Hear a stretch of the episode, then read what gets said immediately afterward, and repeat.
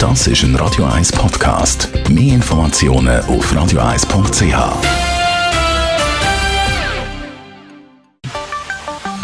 Der Finanzratgeber auf Radio 1 wird Ihnen präsentiert von der UBS. Digital unterwegs, das gehört zum Alltag. Wir machen Zahlungen online, teilweise auch via Smartphone. Heute geht es jetzt um das Thema Sicherheit in Bezug auf Zahlungen. Stefan Stotz, UBS Regionaldirektor Zürich. Wie sicher ist es eigentlich, wenn man online Zahlungen macht? Grundsätzlich ist das sicher, wenn man sich an gewisse Regeln hält. Wichtig ist, wenn einem etwas komisch vorkommt, nicht weitermachen. Ich glaube, was man auch sagen kann, ist, wenn man einen Systemunterbruch hat oder plötzlich irgendwie einen farbigen Bildschirm bekommt oder Fehlermeldung beim Login, abbrechen, aufhören, neu starten. Das mit dem Login ist gerade ein gutes Stichwort. Wenn wir jetzt der Reihe nachgehen, was ist wichtig, wenn man sich einloggt, auf was sollte man dort achten? Ja, beim Einloggen, glaube ich, ist wichtig, dass man wirklich aufpasst, dass man auf die Webseite von der Bank geht. Mhm. Und dass man dort eine sichere Verbindung aufbaut.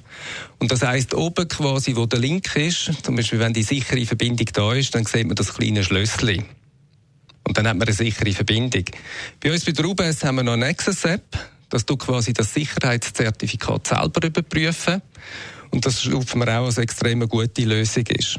Und wenn man dann natürlich fertig ist, dass man richtig sich abmeldet. Sprich, dass man nicht einfach den Browser zumacht, den Browserverlauf zu leeren. Hm, also der Start und der Schluss sind wichtig. Was sollte man sonst noch schauen, wenn es ums Online-Banking geht?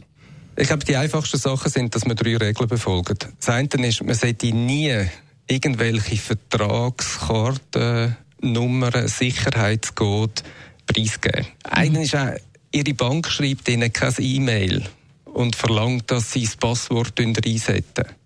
Und dass man auf das einfach nicht klickt und nicht antwortet. Man sollte seine Passwörter und seine PIN-Code nicht aufschreiben und schon gar nicht, wenn man sie aufgeschrieben hat, mitnehmen. Damit man nicht quasi beides beieinander hat. Also nie ein Passwort ins Portemonnaie, weil oft, wenn das Portemonnaie wegkommt, dann geht das Telefon weg. Und das Dritte ist, wenn Sie Ihren Computer daheim haben, schauen Sie schauen, dass Sie eine aktuelle Virenschutzsoftware installiert haben. Danke vielmals, Stefan Stotz, UBS Regionaldirektor Zürich.